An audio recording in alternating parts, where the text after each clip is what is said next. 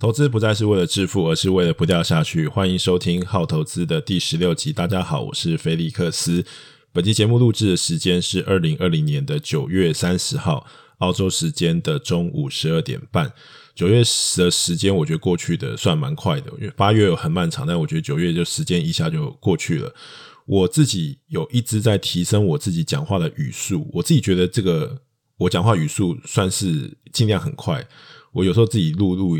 就是录一录还会喘气，可是我自己在听我自己的 podcast 的时候，会觉得好像这语速是稍微有点慢。我自己有时候会调到这个一点五倍，好像这个我把我自己的 podcast 调到语速调到一点五倍，好像是一个比较合适的方式。那我之后想会想尽办法增加自己的语速，让这个节奏在。呃，更明快一点啊！大家看看会不会有什么差异？那今天就不太闲聊，就直接进入我们今天的主题。呃，上一集有提到，就是呃，今天我们继续来聊有关于这个财富的主要的杀手。我看很多朋友啊，会发这些毕业文啊，说自己停损啊，然后股票下跌很痛，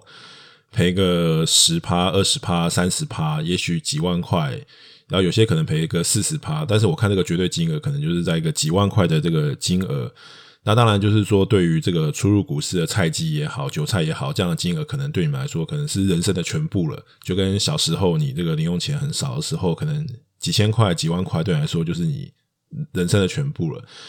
但是如果说你在呃财富在成长一点之后，你会发现，其实真正去摧毁你财富的，通常不会是。呃，股票只要股票你不去开杠杆，通常有更多东西，它可以更方方面面的去摧毁你的财富。那我们之前提到了这个财务，之后还会再提呃债务，那还有疾病、婚姻。呃，疾病当然就这个就不用特别讲了，反正就是大家维持身体的健康，因为生病就是很花钱的。婚姻的话，就是就是要慎选你的另外一半啊，因为。如果住在国外的人都知道，因为台湾的这个夫妻的这个财产结构，我是不太清楚是怎么样。但是如果你是住在国外的话，那呃夫妻的话就是财产共有。那如果你是离婚的话，你财产就要分一半。所以你去看到像呃 Amazon 的这个 Bezos 他离婚这个新闻，其实很多人就关注在他的这个。呃，财产的要怎么分配嘛？其实那个是一个呃，很快你的财产就会消失一半。但是比起这个跟债务还有税务之外，对财富最大杀伤力最大的就是诈骗。哦，因为我听到的这个身边的朋友，自己的身边的亲友、家人，听到这种几千万的金额的损失，通常都不是股票赔的啦，通常都是呃被诈骗。那这种呃几千万真的，除非你去玩衍生性金融商品，然后违约交割，或者是你杠杆开到满，一般来讲你是很难去被骗到这么多，就是很难去赔到这么多钱的。但是如果你是被诈骗的话，你就是有可能啊会被骗到这么大的金额。所以我们今天就是来聊关于这个金融诈骗这件事情。那今天要聊这个主题，我一开始就跟大家分享两个故事。说到这个金融诈骗呢，好最。最有名的这个名词，大家最多人听到，可能比较年轻的朋友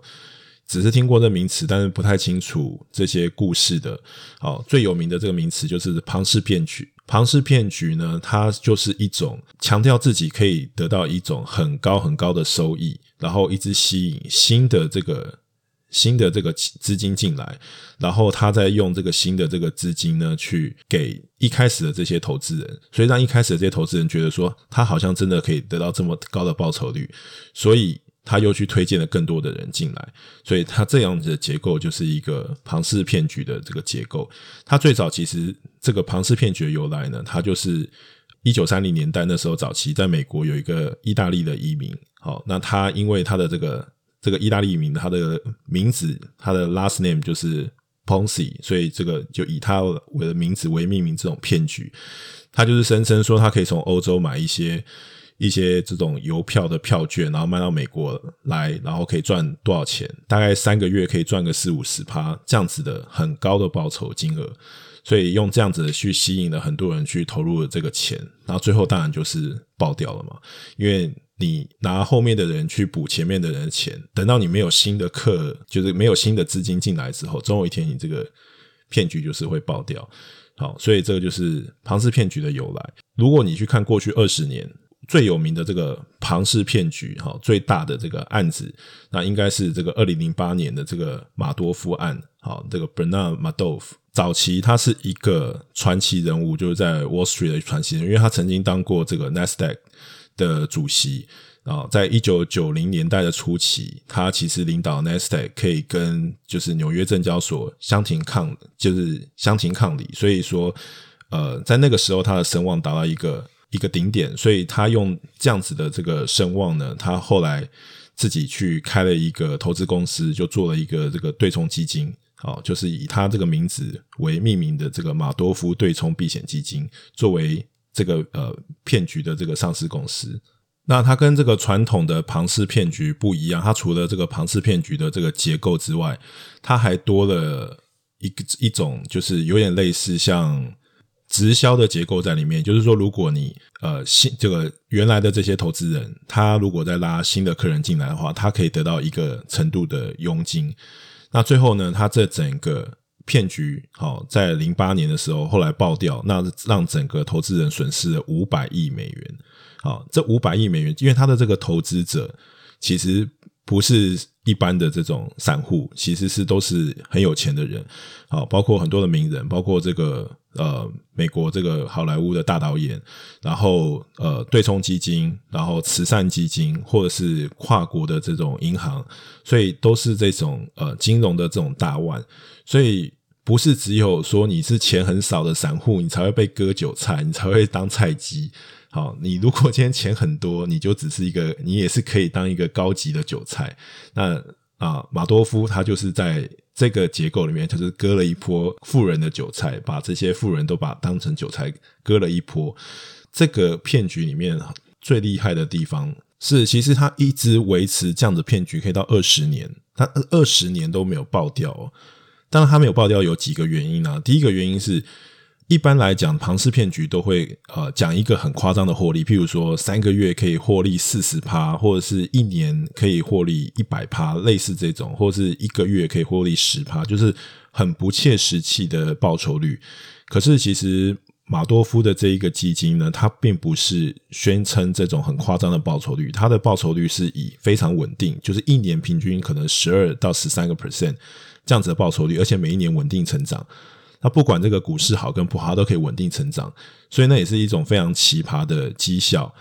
所以它永远就是比平均好一点，但是你不会容易察觉到它其实是一个呃很不切实际的一种报酬率。这是第一点，它非常善于隐瞒自己这个骗局的地方。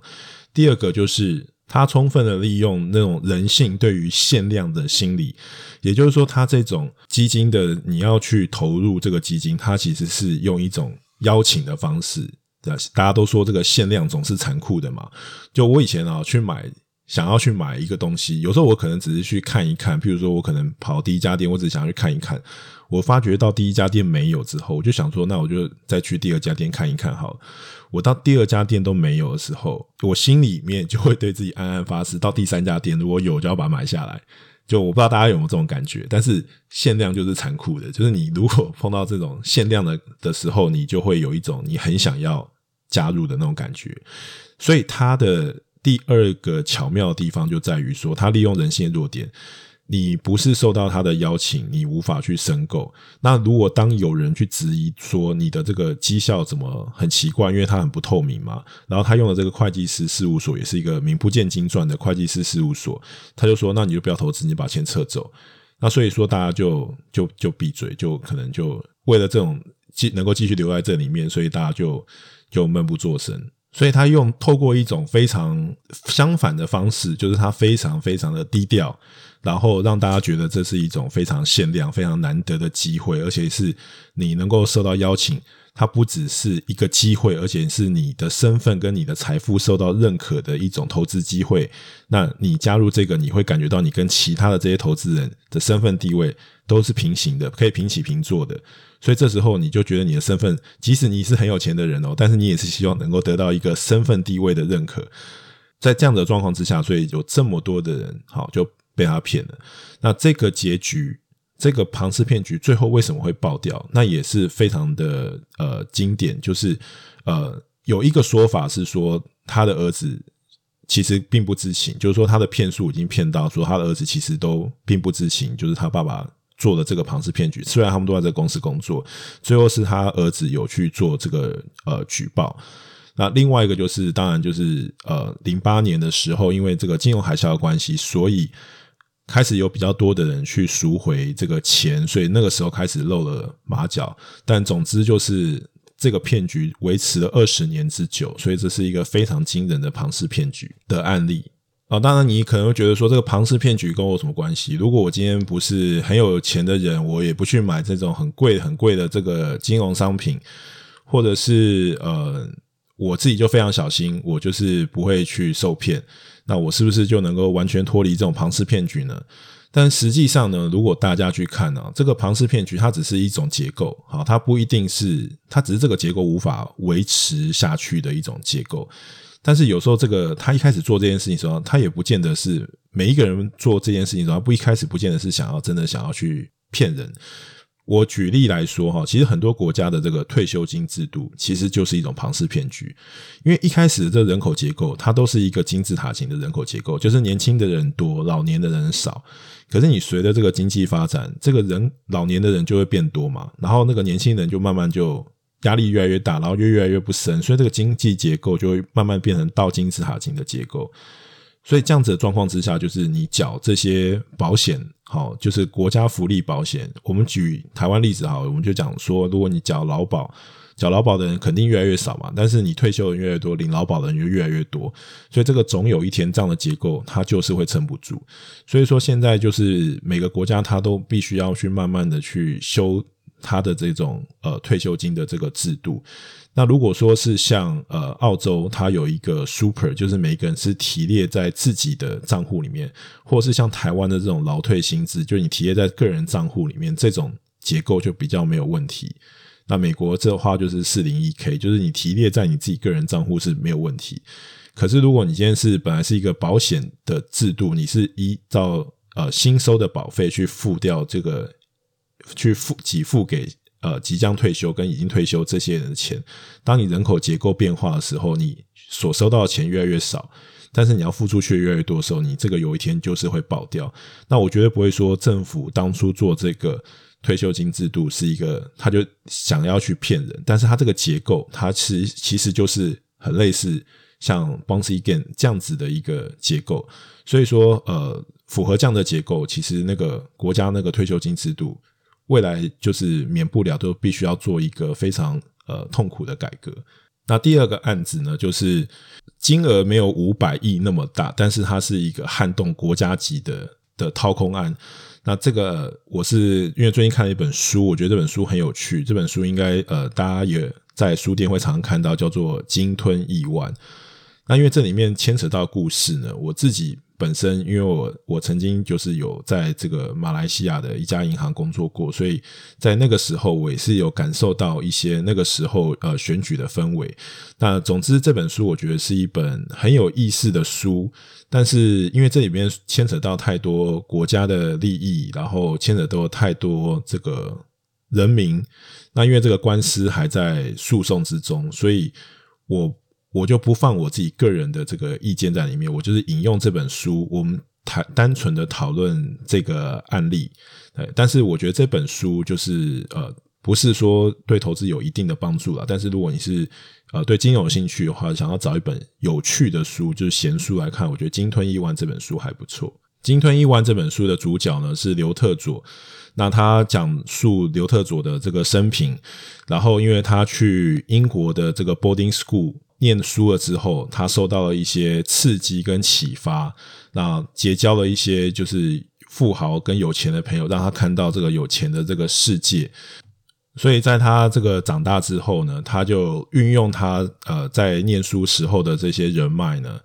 他开始跟很多国家的高层都搭上线。呃，他首先呢，就是因为他本身跟呃马来西亚呃总理的继子。的关系非常的好，那他利用这层关系呢，他又透过他的朋友去牵线啊，阿布达比跟阿联酋，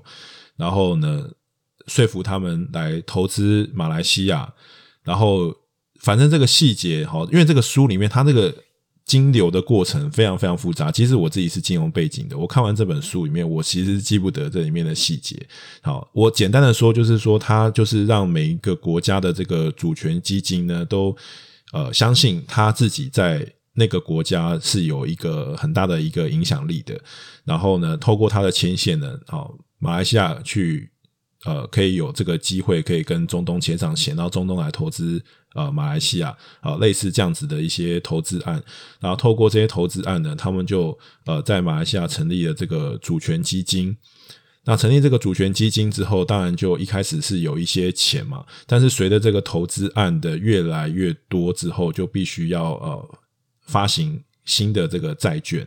所以说他们就。呃，透过这个政府的背书呢，去发行了这个更多的这个债券。这中间的金流，因为他们要把这个钱拿出来放到自己的口袋里面，而且这里面牵扯到的人非常多，每个人都需要去做打点。他最厉害的呢，就是他其实这个人，他其实是隐身在这所有的交易之后，所以其实从这个媒体上你是很难知道呃这个人的。那这个。在很这个案子爆发之前，大部分的人哈知道，只是因为一些慈善的活动，或者是一些呃跟政商呃跟一些明星的这些八卦，会出现在这种娱乐新闻的这种版面上，因为他很喜欢办一些 party 嘛，尤其是他自己又跟好莱坞的这个关系也很好，他也投资了呃《华尔街之狼》的拍摄，他跟呃里奥纳多也是好朋友。总之，根据这个书上描述的手法呢，他就是呃取信于各个国家这个政府的主权基金，然后去进行投资，但实际上是把这个钱放到自己的口袋，跟他的跟他相关合作的这些人，然后是以这个国家的信用或者是主权基金作为担保去发行债券，然后取得新的这个资金。那在这里面牵扯到银行也非常多，那包括像帮他发行债券的，像 Goldman，那这里面有牵扯到很多的银行，包括帮他这个转钱的这些银行啊，那这些银行难道都没有提出质疑吗？有，这里面银行一直都有提出，呃，就是这个金流的这个质疑，但是为什么到最后，其实这个事情其实可以一直维持到那么久呢？我觉得有几个原因啊，就是说。他有几个原因，第一个就是说，很多的人他相信的就是呃名人跟权力，就是说他看到今天是政府主权基金，然后他出入的这个都是开好车住豪宅，跟他身边交往的都是好莱坞的明星，他会被这种呃排场或者是这种名字呃，所以大家就会觉得是比较相信。比较相信他，就是不会对他做那么呃严格的查核。另外一个是，我觉得是，如果你今天不是，你今天是这种呃娱乐界的，或者是政治界，你可能会因为这种呃名的关系，或者是这种呃利益的关系，你可能会去比较容易取得他的信任。可是，在金融业，其实对于这个钱的感觉是比较敏感的。你要去取信于这金融业的人，其实比较难的。那你说这些金融业的人都不知道吗？我觉得，呃，里面就算没有涉案、不知情的人，他们其实可能隐约也会知道。可是这个问题就在呃，这里面这个利益非常的庞大。譬如说，呃，根据这个书上来讲的话，就是帮他发行债券的这个券商呢，可以取得十一个 percent 的 commission，就是一般来讲，好。的行规其实只有这样子的呃十九分之一，所以他可以取得十九倍的 commission。那在这样这么大的利益之下，那很多的人他也许就睁一只眼闭一只眼。那获得最大利益的人可能会利用他的这个影响力去压下其他的小的金融机构对于呃这个交易的质疑。所以有时候就是你也不能说他完全是被骗的人不知情，有时候很多人就是心甘情愿的被骗，因为因为这个利益太大了。好，这个在这样子的这种这么大的利益之下，大家都会觉得说，第一个他心存侥幸，就是有可能这个这个东西不会爆；另外一个就是说我不会这么倒霉，所以就睁一只眼闭一只眼。那说到底的话，就是还是贪呐。那最近不是有很多人去买这个低压的股票吗？那低压的股票因为有这个飙涨嘛，所以很多人进去买，然后有飙涨就有崩跌，所以一崩跌之后，就很多人又受伤了，然后就呃很多人有在讨论嘛。那也有很多人就说他们这个是人类集体失智啦，也有人说这个没有呃知识也要有尝试啊。我是要为这些人的智商平反一下，我也不觉得他们真的是失智啊，我觉得其实就是贪嘛，因为你去。反正股票涨多了，就是会有人进去，因为永远都会有人觉得自己不会是那最后一接最后一棒的人，他们就是觉得心存侥幸，觉得自己可以在别人啊新的韭菜进来之前，或新的菜鸡进来之前，然后把这个股票卖掉，我就反正不会是最后一只老鼠，就对，我就一定可以跑得掉，所以我要为这些人的智商平反一下，我不觉得他们是失智啊，其实就是就是贪呐。那呃，最后就是我觉得这本书还有另外一个。很有趣的地方就是他讲到，就是说，因为到最后面这个呃，马来西亚这个伊玛的主权基金，因为这个掏空的关系，所以呃，最后为了要补这个洞，所以根据这个书上所说，这个刘特佐后来就呃去找了这个中国政府的帮忙，然后他也牵线，让呃马来西亚跟中国有一些呃合作的这个投资案，那包括了这个呃这个铁路，好，那后来因为这个。选举的这个翻盘，所以说这个马哈蒂上台之后就否决了这个“一带一路”的这个铁路的这个这个基建，所以说呃，就是当然这是根据书上的内容啦。但是我要讲就是说，其实这个国际政治哈，我没有要 comment 啦，但是就是很复杂，因为国际政治其实说白了就是利益啦。那很多人会觉得这个马来西亚最后就他不。放弃这个就是这一带一路这个就是这个铁路的这个基建呢、我很多人会把这个跟中美贸易战放在一起啊。我觉得就是说很多事情的发生，它其实是一个很复杂的结果。但是很多的人可能看到这个中美贸易战呢，就会把它很二元化的，就是说这个很多国家要去选边站，然后包括这个大选，然后。呃，谁赢了之后就是要否决另外一边。我觉得这里面其实有很多很很复杂的这个案子。那我们看到永远都是表面。如果你要从这个表面就说这个，因为中美贸易战，所以很多国家要选边站，这就是很简单的这个在区分这个事情。那更多我们不知道是他在呃私底下，他其实是有很多的这种利益的，或者是投资。的案子，或者是呃，我们没有办法想象的事情，他去呃，在在运作哦，所以说就是我觉得这个书另外的一个看点，就是他从很多的这个面向去呃解释很多这个后来因为这个。伊马案的这个发展而导致的一些政治的一些变化，那我觉得这是这本书的另外一个看点。但是这不是政治，不是我们要讨论的重点啊。因为我不是马来西亚人，所以我也不方便评论马来西亚政治。但是呢，我觉得这本书可以给我们的启示就是说，哦，他这一个案子，不管最后这个首脑是谁，他运用的其实也是这种哦人性的弱点，就是说，当你这个利益够大的时候，很多人会睁一只眼闭一只眼。还有另外一个就是，呃，很多人会看的排场，看到这个名或这个权力，最后呢，他就没有去做这种，就是放弃了这种做 due diligence，或者是用，呃，有些可能已心里面已经感觉到不太对的，但是他因为这个人是个名人，或者是这个人是一个呃很有权势的人，所以我我就相信了。好，所以呃，我觉得很多事情就是还是要呃。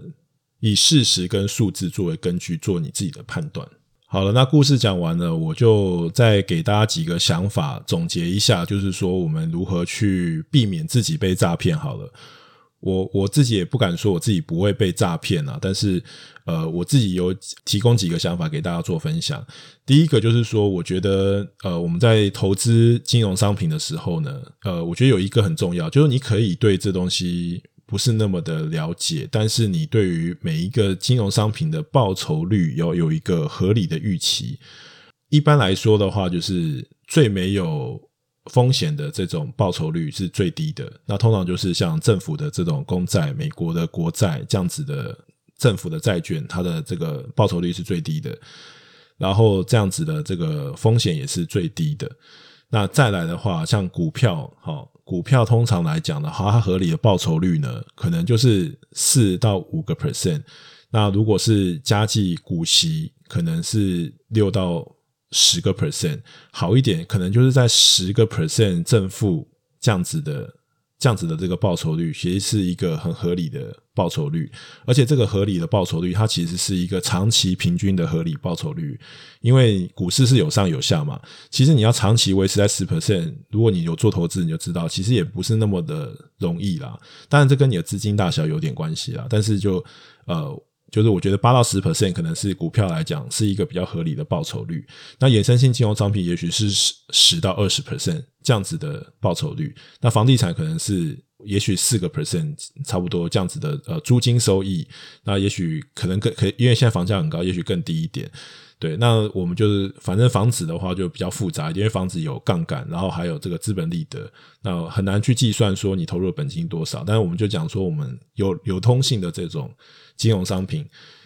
通常大概就是这样子啊，就是股票大概就是呃八到十 percent，然后衍生性金融商品十到二十 percent，然后债券的话，也许就是零到四 percent 这样子的的债率。那还有高收益债，高收益债又叫做垃圾债，可能会高一点，但是这种东西我就不建议大家去大家去买。反正你超过这一个报酬率的，你就要保持一个怀疑的心理。好，今天如果有一个东西跟你说一个月可以赚十 percent，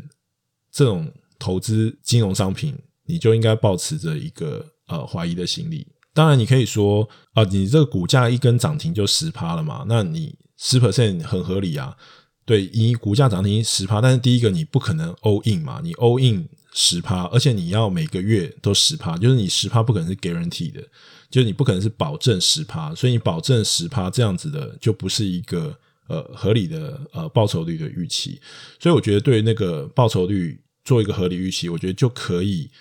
让你避开大部分危险的金融商品，因为我我觉得我们来这个金融市场做投资，其实就是赚一个。呃，合理的呃市场报酬，那也许你未来很强，然后进步，你很会选股，你可以比市场报酬再好一点点。我觉得这个投资要调整一下心态，就是说，第一个就是它是改善你的退休生活的想象，就是说你退休生活可能本来是的程度大概是也许 level level two，那你因为投资之后，你可能可以改善到 level three、level four，就类似这样子的改善。但是很多人可能做投资是想说我要一系翻身，我觉得那一系翻身的几率是非常非常低的啦。因为我觉得那个合理预期就是大家可能有看过，就是有两个算式嘛，比如说一点零一，如果你是 n 次方，你可能就会变成一个无限大的数嘛。如果是零点九九，就你每天退步一个 percent，你就会最后就会慢慢那个数字就会越来越小。好，就是白话一点，就是说你每天进步一 percent，你就会一直无限的。成长，然后呢，如果你每天退步一 percent 的话，你就你最后就会趋近于零。可是如果你想要，那是你跟你自己比，或是你跟你这个差不多程度的比。但是如果你想要阶级翻越，好，你想要跟这种最有钱的人比，人家一开始可能是一百作为起跳，那你是一作为起跳，你就不可能去一开始就不能，人家是一百的 n 次方，你是一的 n 次方，你就不可能去跟。那样子的阶级人去比，这个一开始很多条件本来就是不公平的。可是你跟你自己比的话，你本来就是可以透过投资让你自己，或是跟你差不多起跑线的人相比，你本来就是可以透过投资让你自己越来越好。我觉得这才是一个比较合理的预期。就像是我每天变帅一 percent，我有可能十年之后变成彭于晏吗？不可能嘛，这就是不合理的预期嘛。我不要说一 percent，我每天变帅十 percent，我也不可能超越彭于晏嘛。所以这就是一个不合理的预期。所以我觉得，就是对于报酬率要有一个合理预期，然后对投资也要有一个合理预期，这样子你就可以在大程度上面就是避免被骗，或者是买到就是不合适的金融商品。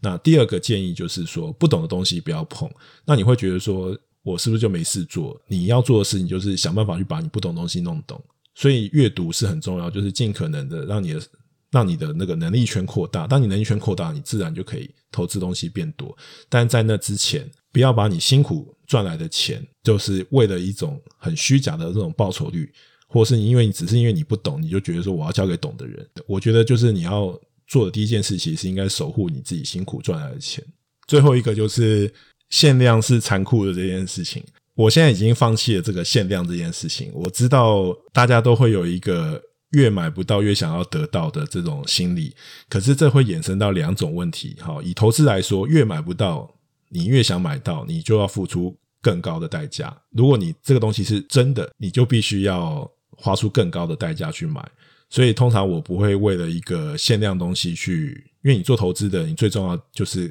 考虑到价值嘛，你不会为了价值而付出过高的这个溢价去买一个超越远超越价值的东西。好，就像是这个 PS 五，现在可能就全这个全部的预购都结束了，然后可能这个网络上面这个黄牛预购可能就可能飙了好几倍好几倍，但是你明明知道等一年之后，它就你就是可以合理的价钱可以买到正常的 PS 五，你就不可能去花那样的钱好去买 PS 五，因为你知道你得到的是一样的游戏机嘛。那另外一个就是说，如果今天这东西是限量的，你又没有花一个溢价，但是你还是可以轻易的买到限量的东西的时候，那你就要小心，它是不是有可能是一个骗局。所以我现在对于这个限量呢，基于这两个考量，我现在就对于限量的慢慢释怀了，比较能够看淡释然的，就是看待所有的限量发行的东西。那以上就是说，今天我想要跟大家分享的内容。但最后在节目结束之前，我还想跟大家聊一下，就是说我看到网络上面很多这种很厉害的人呢，都喜欢去贴对账单这件事情。对于这件事情，我有一些看法跟想法。呃，首先我我自己认识的很多的有钱人呢，越有钱的人其实是越低调的。我从来没看过一个喜欢炫富的有钱人。还是有啦，就是说，但是反正这个比例上面我来讲，我觉得就是真正非常有钱人都是很低调的，喜欢炫富的通常没有那么的有钱。那他他可能是因为某种目的，就有一些人他炫富是因为他有某一种目的，所以他必须要去做这件事情。譬如说像我们刚刚讲的这一个呃例子，就是。像这个伊玛案一样，他做了很多这个豪华的 party，他邀请了很多好莱坞的这个明星，他那个是有一个目的去做这件事情，他也不一定，他不一定完全是炫富，他有他有目的去进行这件事情，去建立他的这个呃社交网络的。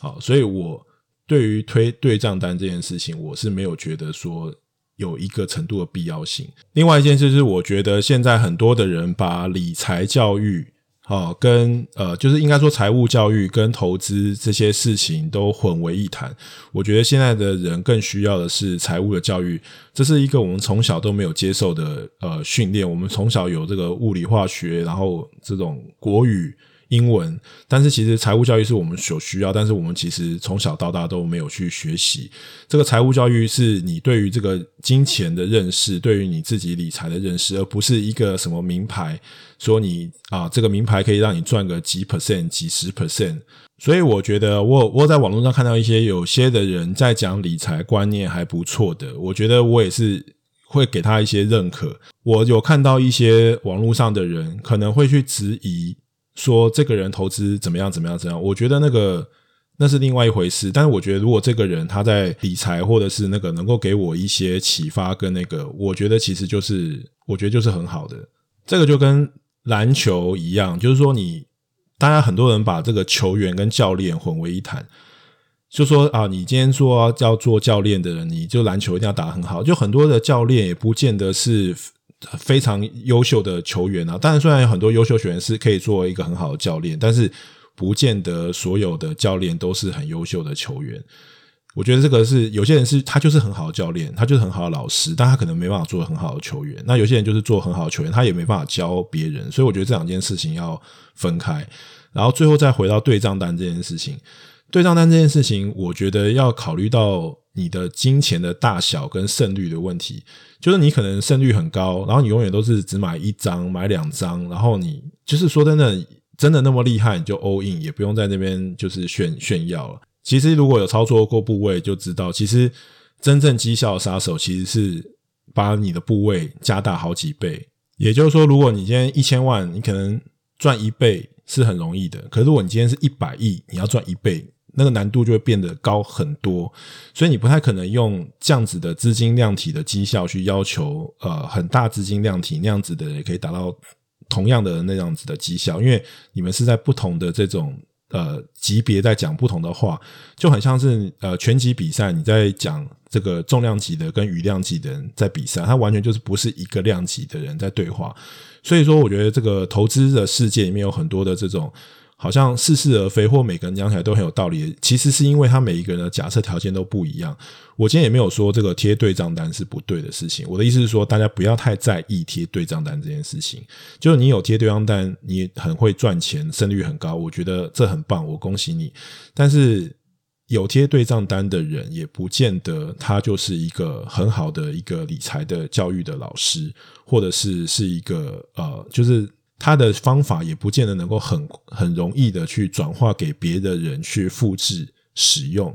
好，所以我觉得就是说，大家不要太在意这些事情，就是呃对账单啊，这个胜率这些事情，我觉得还是充实自己，然后呢多多阅读，然后多听一些有趣的故事，多观察这个市场的发展，我觉得慢慢扩大你自己的能力圈，你就会得到更多的这个收获。好了，那今天要分享的东西差不多就这么多了，所以我们就下一集再见喽。如果你喜欢我的内容，不要忘记要订阅、分享、五星哦。最后还要祝大家中秋节快乐哦。那就这样喽，下一集见，拜拜。